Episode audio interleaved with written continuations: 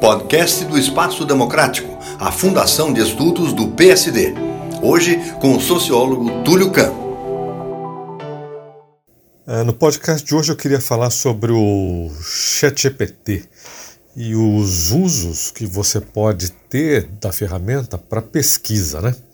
Bom, quando lançaram o tal do ChatGPT, fizeram aí uma onda, né? É vocês sabem, é, ele gera textos, né, sobre os mais variados assuntos, baseados aí numa base de dados com milhões de, de, de, de parâmetros. É interessante, né? Mas ele mostrava assim uh, um estilo que você reconhecia como um estilo robótico, vamos dizer assim, de escrita, tinha falhas contextuais né, e factuais. Achei interessante, mas uh, não fiquei particularmente impressionado.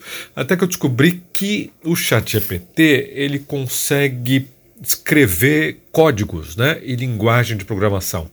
Então, por exemplo, ele é muito bom em escrever é, em Python ou em Java ou uh, SQL, né, que é uma linguagem para consulta de banco de dados, ou R, né, que é um pacote para análise estatística.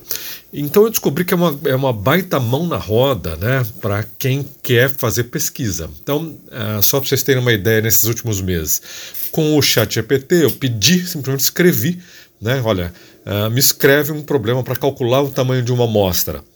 Uh, sendo que eu quero um nível de significância de 5% e uma margem de erro de 3%. Ele me gerou né, o código em VBA eu, né, do Excel. Eu tive que fazer uma adaptaçãozinha ou, ou outra, né, mas é, funciona. Né? E sem saber programação, você poderia fazer isso.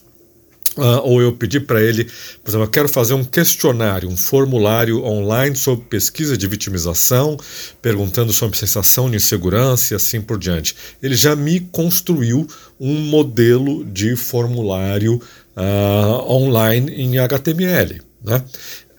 Se eu quiser depois armazenar essa base de dados, ele faz um esquema de base de dados.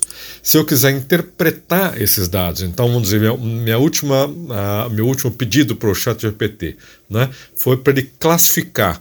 Né, eu peguei a lista de proposições no, do, do Congresso desse ano, que são mais de, uh, de 3 mil.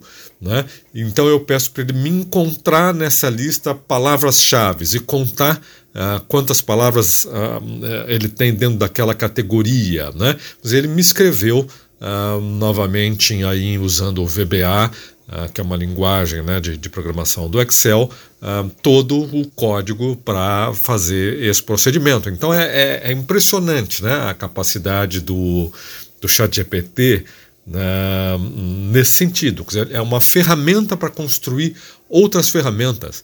Né? Dizer, nem os próprios criadores do, do chat GPT têm ideia da, da, né, da, da, da das possibilidades né, é, de que o sistema tem.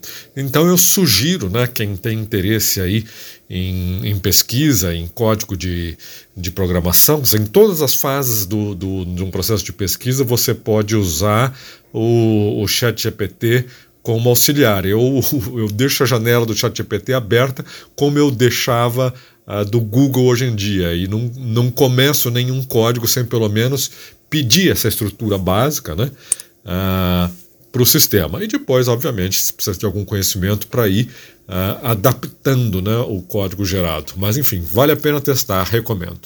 Túlio Campo, Espaço Democrático, Fundação de Estudos do PSD.